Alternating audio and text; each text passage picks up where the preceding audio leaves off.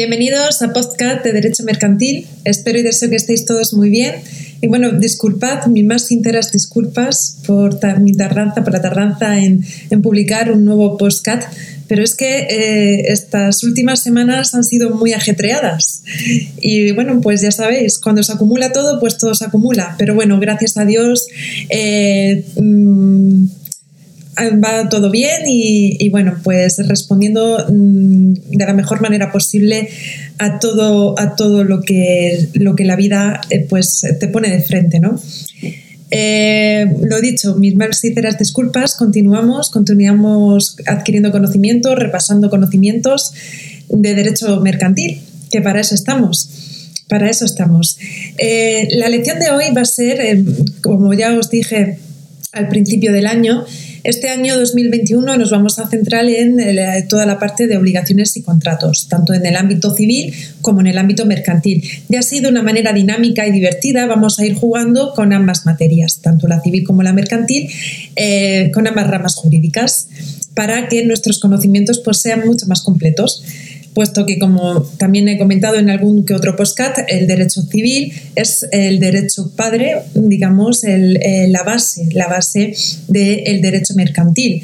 No solamente en, en materia contractual, sino en la mayoría, en la mayoría de su contenido aunque pues luego pues muchas cosas de derecho mercantil evidentemente se ha regulado por el Código de Comercio y por eh, leyes especiales. Bueno, pues dicho esto, continuamos, proseguimos con nuestra formación, con nuestro repaso de derecho mercantil.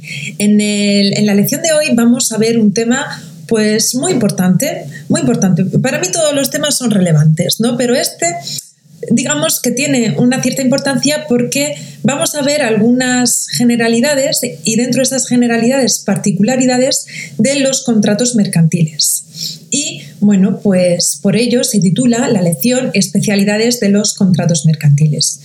Eh, eh, en, concreto de los contratos mercantiles que se regulan en los artículos 50 a 63 del Código de Comercio.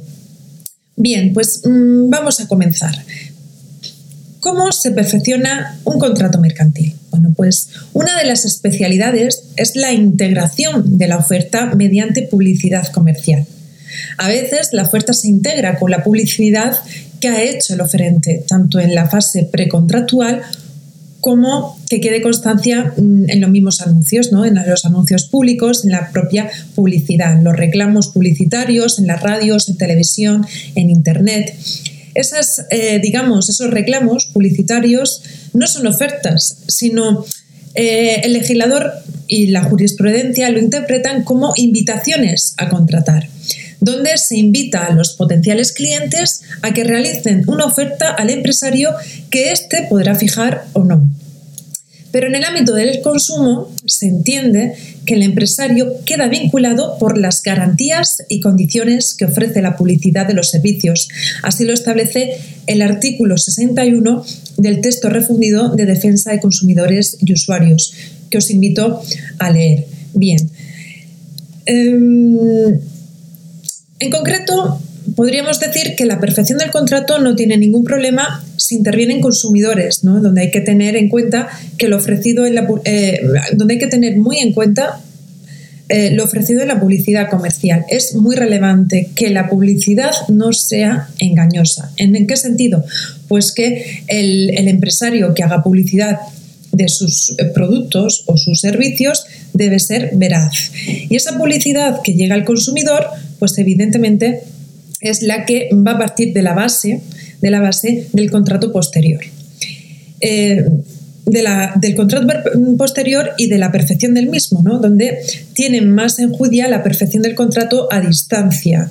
Ya en el año 2000, en el año 2002, sí, en el 2002, la Ley de Servicios de Sociedades de la Información y de Comercio Electrónico, en sus disposiciones adicionales, en la cuarta, viene a modificar los artículos 1262 del Código Civil y el artículo 54 eh, del Código de Comercio, mm, donde si veis ambos artículos, pues son muy son mm, de redacción idéntica, ¿no? En estos artículos, ya aquí en el 2002, eh, el legislador viene a regular lo que viene a ser los contratos a distancia. Y viene a establecer que hallándose en lugares distintos el que hizo la oferta y el que la aceptó, hay consentimiento desde que el oferente conoce la aceptación o desde que, habiéndosela remitido al aceptante, no pueda ignorarla sin faltar a la buena fe. El contrato, en tal caso, se presume celebrado en el lugar en el que se hizo la oferta y en los contratos celebrados mediante dispositivos automáticos hay consentimiento desde que se manifiesta esa aceptación, la aceptación en sí. Por tanto, cuando hablamos de contratación a distancia o entre ausentes, es una contratación, es, digamos, una contratación de forma automática o no automática.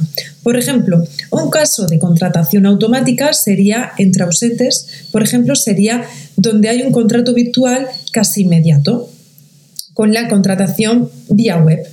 Fuera del ciberespacio, otro ejemplo sería el vending, que es la venta automática a través de mecánicas automáticas.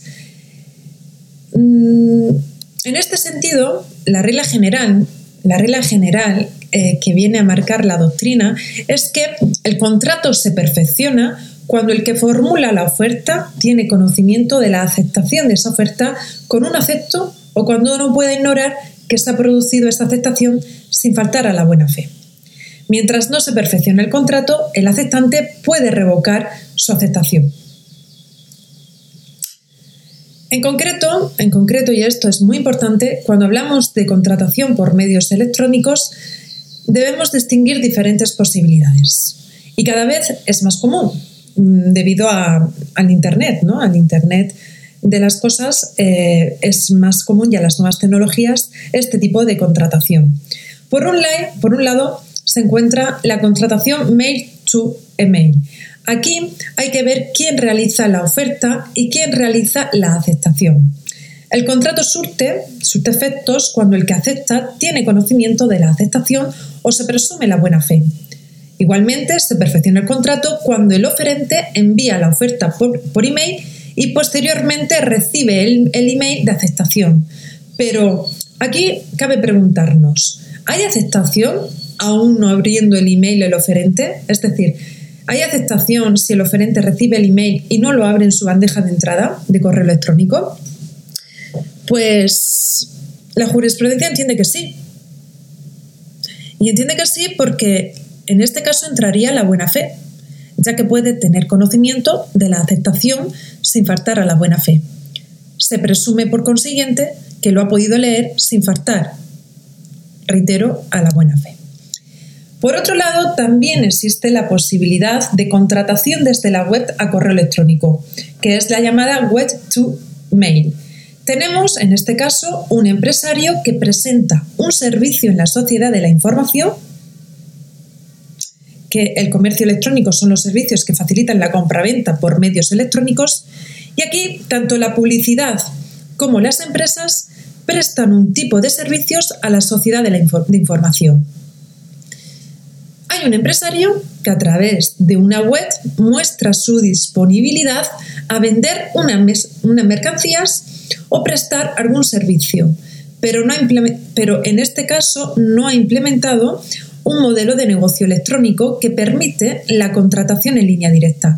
Simplemente viene a decir a los interesados en la oferta que envíen un correo electrónico a una determinada dirección de mail, donde el empresario está haciendo una invitación a la oferta y el comprador, el que envía el correo, es el que hace la oferta y posteriormente es el empresario el que tiene que aceptar o no, perfeccionándose el contrato cuando el empresario acepta. Otro tipo, otro tipo de contratos eh, procedentes de las nuevas tecnologías y el Internet de las cosas son los eh, contratos que se hacen exclusivamente desde la web. En este caso son los llamados web to web. En este tipo de contratación nos encontramos ante una contratación automática, donde pulsando el botón de aceptación se genera automáticamente el contrato. Y también, también podemos hablar de, la contratación a través de, de intermediarios electrónicos, ¿no? que lo veremos más adelante. De manera general, de manera general, que lo que nos viene a interesar en materia mercantil El artículo 54 del Código de Comercio habla del lugar de perfección del contrato.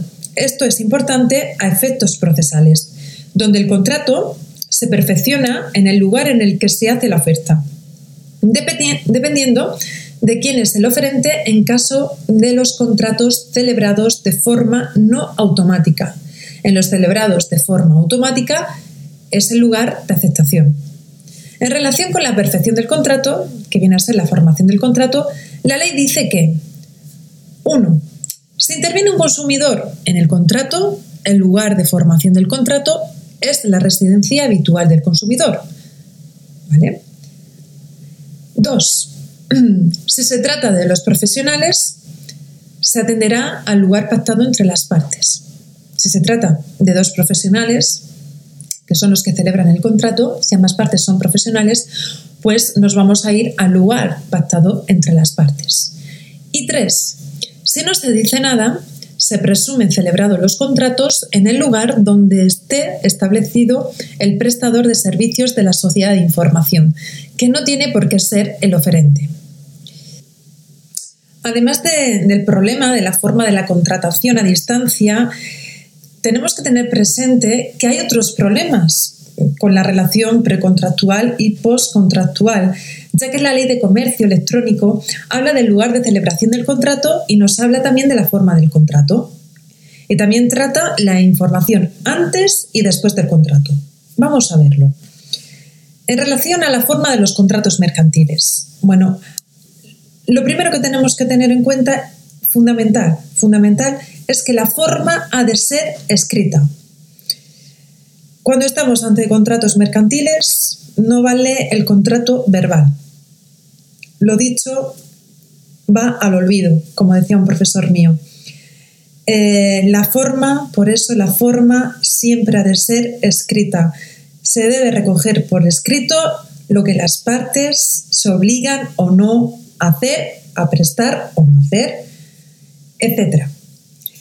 En el caso de los medios electrónicos, el artículo 23.2, la Ley de Servicios de Sociedades de la Información y del Comercio Electrónico, dispone expresamente, dispone expresamente que es válida la celebración de contratos por vía electrónica, sin necesidad de que haya un pacto previo para la utilización del correo electrónico, con lo cual la libertad de forma incluye también la libertad de forma electrónica.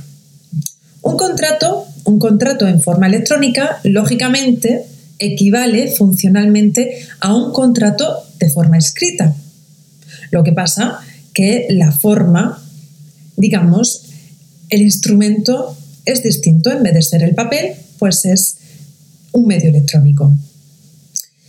Pero si la ley exige una forma pública para la validez del contrato como documento público, eso ya no se puede sustituir pues, por medios electrónicos. Cuando ya se exige que además de ser por escrito se debe, debe eh, elevarse a público, entonces aquí ya los soportes electrónicos no pueden ser sustituidos por la forma, por la forma pública, porque evidentemente se requiere, se requiere eh, el, digamos, mm, que esté en papel y que pues venga ratificado ante un notario. Otra forma, o, que venga bajo autorización autorizada por un notario. Otra cosa distinta es que los notarios y registradores usen los medios electrónicos para agilizar los trámites del registro que también es posible los contratos a distancia entre distintos notarios con la firma electrónica de cada notario. Igual que también es posible los contratos a distancia, pues entre cada vez más común entre, entre profesionales, ¿no? Sobre todo en, en la abogacía se utiliza bastante la firma electrónica y cada vez más. Pero, pero es muy importante que tengamos en cuenta que cuando cuando se ha de elevar a público el contrato entre las partes, eh, los soportes electrónicos no pueden ser sustituidos por la forma pública, porque ahí ya requiere de un notario. Bien, dicho esto, sería conveniente, sería conveniente que leyeseis y estudiaseis el artículo 23 de la Ley de Servicios de, Sociedades de la Información y del Comercio Electrónico, que viene a regular todo lo que os estoy comentando en relación a la validez y eficacia de los contratos celebrados por vía electrónica. Es un artículo muy completo y muy clarito, ¿vale? Bueno, pues vamos a ver ahora respecto a la forma del contrato eh, otro de los requisitos formales que tienen que ver con la formación del contrato y con la información. Uno de los problemas es la asimetría de información, sobre todo cuando ambas partes del contrato son empresarios. Pero es obvio que quien ofrece servicios dispone más información de quien los va a aceptar. Por ello, se ponen deberes legales de información precontractual y postcontractual. ¿En qué consiste? ¿En qué consisten estos deberes legales, ¿en qué consiste eh, eso, eso de información precontractual e información postcontractual? Bueno, pues respecto a la información precontractual, el artículo 27 de la Ley de Servicios de Sociedades de la Información y del Comercio Electrónico establece obligaciones previas a la contratación, donde el prestador de servicios en la sociedad de información que realiza servicios de entidad electrónica tendrá obligación de poner información a disposición del destinatario mediante técnicas adecuadas al medio de información utilizado, sobre todo en los distintos trámites que deben seguirse para celebrar el contrato. Igualmente debe, debe eh, informar si el prestador va a archivar el documento electrónico en que se formaliza el contrato y si éste va a ser accesible. Igualmente debe aportar información de los medios técnicos que pone a su disposición para identificar y corregir errores en la introducción de los datos. E igualmente es relevante, igualmente es relevante el tema de que establezca los idiomas en los que se podrá formalizar el contrato. La obligación, la obligación de poner a disposición del destinatario la información referida en el párrafo anterior, en lo que os acabo de comentar, se dará por cumplida si el prestador la incluye en su página o sitio de Internet en las condiciones señaladas en dicho párrafo, en lo mismo que os acabo de, eh, de, comentar, que viene recogido en el artículo 27 de la Ley de Servicios de Sociedades de la Información y del Comercio Electrónico. Cuando el prestador diseñe específicamente sus servicios de contratación electrónica para ser accedidos mediante dispositivos que cuenten con pantalla de formato reducido, se entenderá, cumplida la obligación establecida y que os he comentado anteriormente cuando facilite de manera permanente, fácil, directa y exacta la dirección de Internet en la que consta dicha información expuesta a disposición del destinatario. Dichos requisitos, los eh, requisitos que reitero son, por un lado, A. Los distintos trámites que deben seguirse para celebrar el contrato. B. Si el prestador va a archivar el documento electrónico en que se formalice el contrato y si éste va a ser accesible. C. Los medios técnicos que pone a disposición para identificar y corregir errores en la introducción de los datos. Y D. La lengua o lenguas en que podrá formalizarse el contrato. Bien, pues dichos requisitos son obligatorios o no en función de quién sea el destinatario. Si es un consumidor, sí son obligatorios.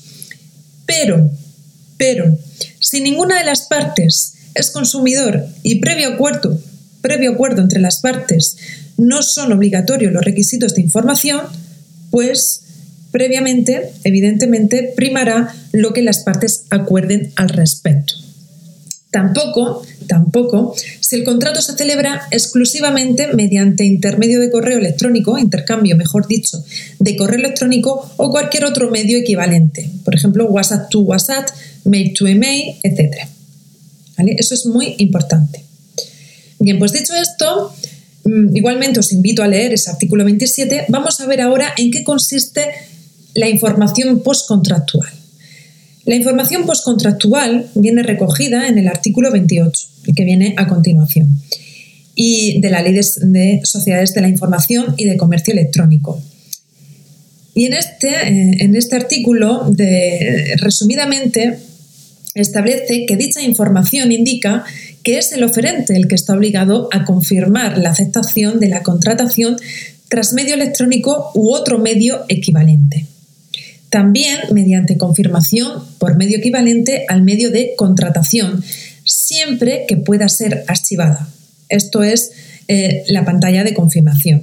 Igualmente, el artículo 28 también señala, y leo literalmente, que en los casos en que la obligación de confirmación corresponda a un destinatario de servicios, el prestador facilitará el cumplimiento de dicha obligación poniendo a disposición del destinatario alguno de los medios indicados en este apartado. Esta obligación será exigible tanto si la confirmación debiera dirigirse al propio prestador o a otro destinatario. Bien, pues eh, en relación a lo que os acabo de leer de este artículo 28, eh, cabe tener presente y tener en cuenta que esto no será aplicable si uno de los contratantes es consumidor y si ninguno es consumidor, pero lo acuerda expresamente por escrito. Es decir, si ambas partes acuerdan que no se aplique y cuando el contrato se, eh, digamos también, cuando el contrato se celebre exclusivamente por correo electrónico u otro medio similar. Es muy importante que esto lo tengamos en cuenta porque no, no es de estricto cumplimiento. Esas son las excepciones en las que eh, no es aplicable. Por un lado, cuando uno de los contratantes es consumidor, por otro lado, cuando las partes lo acuerdan previamente, es decir, cuando acuerdan su, eh, inaplicabilidad, y también cuando el contrato se celebre exclusivamente por correo electrónico o por otro medio similar como WhatsApp, etc. En definitiva, si interviene un consumidor, la información precontractual y postcontractual es imperativa. También es muy importante que tengamos en cuenta ese, ese, punto. Bueno, dicho esto, dicho esto, vamos a ver ahora, por ejemplo, la perfección de contratos cuando interviene un agente o corredor o también la perfección del contrato cuando hay intermediarios electrónicos, porque son, digamos, contratos muy relevantes. En relación a la perfección del contrato, cuando interviene agente igual de, mm, es decir, son relevantes y también con ciertas particularidades. Sobre la perfección del contrato cuando interviene agente o corredor, el artículo 55, que viene recogido en el artículo 55 del Código de Comercio, este artículo establece que son contratos de corredor inmobiliario o corredor de seguros los contratos en que intervenga agente o corredor quedarán perfeccionados cuando los contratantes hubieran aceptado su propuesta.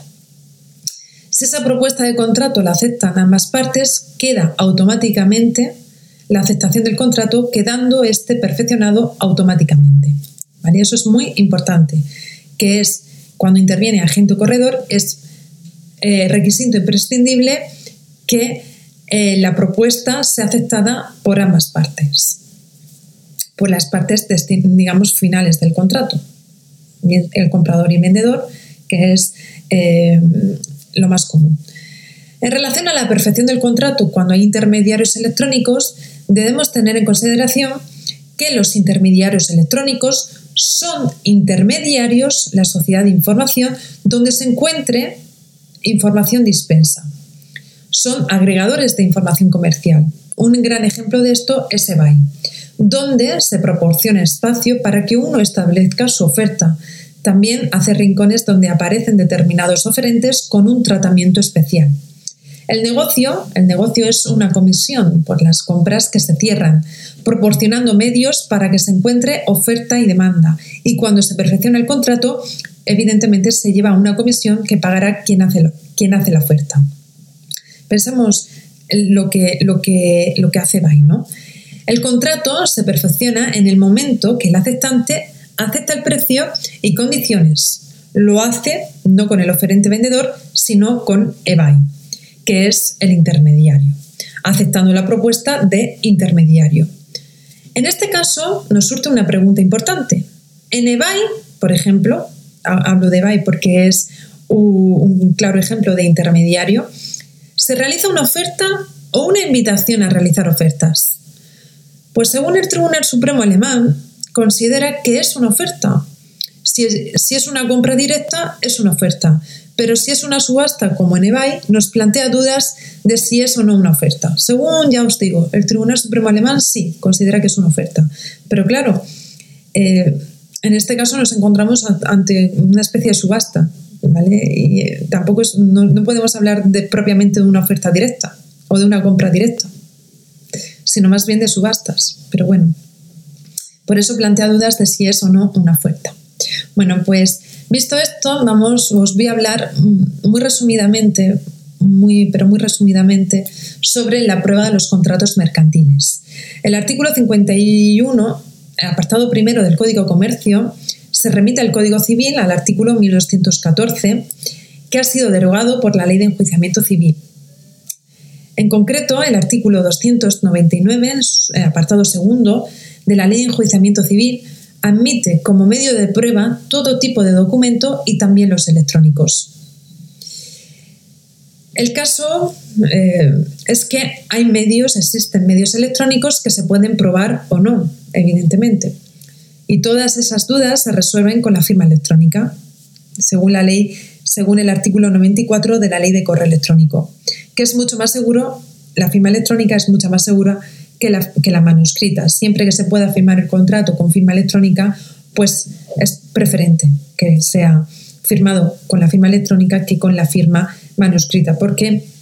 Porque hay más seguridad eh, y más, eh, más seguridad eh, en, esa, en, esa, en el consentimiento, ¿no?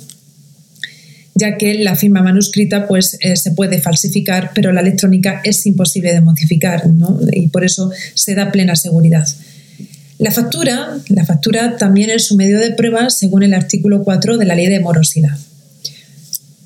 Y bueno, pues dicho esto, eh, además de que mm, pues es muy importante los medios de prueba entre los contratos mercantiles, eh, como os he dicho, el artículo 299, el apartado segundo de la ley de enjuiciamiento civil, en principio viene a admitir como medio de prueba todo tipo de documento y también los electrónicos, y donde pues debemos darle mayor relevancia y prioridad a la firma, sobre todo en la, en la base de los contratos, a la firma eh, electrónica que a la firma manuscrita, por, por el, por sobre todo por, el, por la problemática de la falsificación de la misma, pues eh, tenemos que tener también en consideración que la, que la factura evidentemente también es un medio de prueba, viene a corroborar, eh, digamos, a financiar lo que las partes contrata, según el artículo 4 de la ley de morosidad que os invito a leer, que es un artículo muy interesante.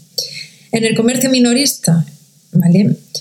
También aparece la factura regulada en los artículos 11, apartado segundo, el artículo 14, su apartado segundo, y el artículo 17, el apartado segundo de la Ley de Comercio Minorista. También os invito a que los leáis.